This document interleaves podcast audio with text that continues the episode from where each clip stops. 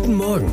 Hier ist der Tagesanbruch von T-Online für Dienstag, den 9. August 2022. Was heute wichtig ist. Wie politisches Framing in der Krise die Gesellschaft vergiftet. Geschrieben von der politischen Chefredakteurin Miriam Holstein. Am Mikrofon bin heute ich, Til Schibitz. Hi. Wissen Sie denn, was Framing ist? Nun, der Begriff kommt aus dem Englischen und heißt übersetzt Rahmen. Er bedeutet, dass man Ereignisse in ein gewisses Erzählmuster packt, um ihnen die gewünschte Deutung zu geben.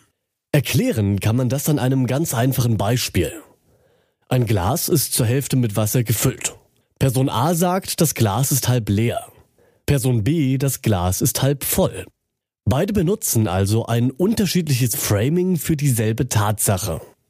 Im ersten Fall entsteht der Eindruck eines Mangels, im zweiten eher der von Fülle.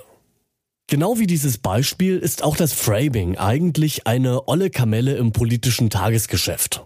Doch in einer Zeit, in der wir von einer Krise in die nächste stürzen, löst diese Technik eine gefährliche Dynamik aus. Nehmen wir doch mal die geplanten neuen Regeln zum Infektionsschutzgesetz. Am Freitag, da stellten Gesundheitsminister Karl Lauterbach und Justizminister Marco Buschmann sie vor. Beide versuchten bei dieser Vorstellung ihr eigenes Framing durchzusetzen. Lauterbach sprach schwammig vom bundesweiten Einsatz von Masken, um seine Strategie der Vorsicht zu untermauern. Buschmann betonte, dass man im Namen der Freiheit Einschränkungen weitgehend verhindert habe. Diese ja doch doppelte Botschaft sorgte für ein Schlagzeilenwirrwarr, bei dem mal Lauterbach, mal Buschmann zum Verlierer der Verhandlungen über die künftigen Regeln erklärt wurde. Wenn man sich aber den Entwurf für die neuen Regeln ansieht, kann man sich angesichts dieser Reaktionen nur die Augen reiben. Denn es ist ein klassisches Kompromisspapier. Die einzig wirklich verpflichtenden Maßnahmen sind eine Maskenpflicht im Fernverkehr und bei Flügen sowie eine Masken- und Testpflicht für den Zutritt zu Krankenhäusern und Pflegeeinrichtungen. Darüber hinaus sollen die Länder die Möglichkeit haben, mit weiteren Maßnahmen auf steigende Inzidenzen und Engpässe auf Intensivstationen zu reagieren. Zum Beispiel mit einer Maskenpflicht im öffentlichen Raum und im Nahverkehr. Davon sollen aber schon jene ausgenommen sein, die einen Test, eine Impfung oder einen genesenen Status nachweisen können, wobei die letzteren beiden nicht älter als drei Monate sein dürfen. Wer das nicht will, müsste eben Maske tragen.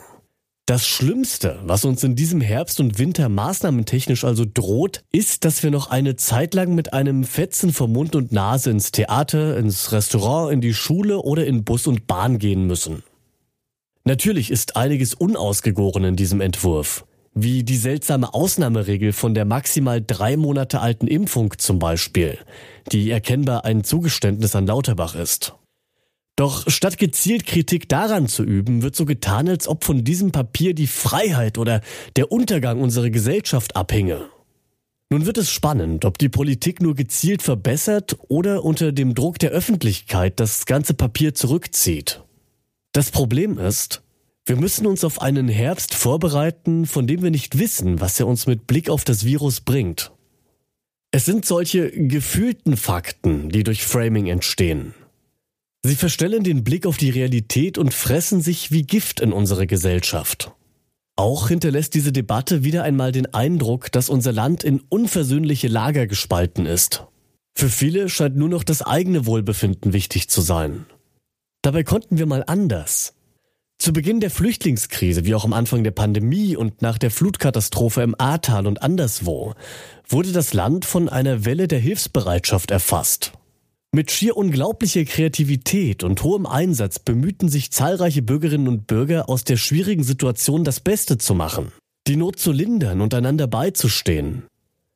Es war ein wunderbares Gefühl von Zusammenhalt. Davon ist aber kaum mehr etwas übrig. Dabei ist es doch genau das, was uns durch Krisen tragen kann. Das Gefühl, nicht allein zu sein. Was heute wichtig ist. Gerhard Schröder darf Genosse bleiben. Das hat am Montag das SPD-Schiedsgericht in Hannover entschieden. Der Altkanzler habe nicht gegen die Parteiordnung verstoßen, so die Begründung. In Hamburg tagt heute der Untersuchungsausschuss der Bürgerschaft zur Cum-Ex-Steuergeldaffäre. Thema dabei dürfte auch der Fund von über 200.000 Euro Bargeld in einem Bankschließfach des früheren Hamburger SPD-Bundestagsabgeordneten Johannes Kahrs sein. Heute ist der internationale Tag der indigenen Völker.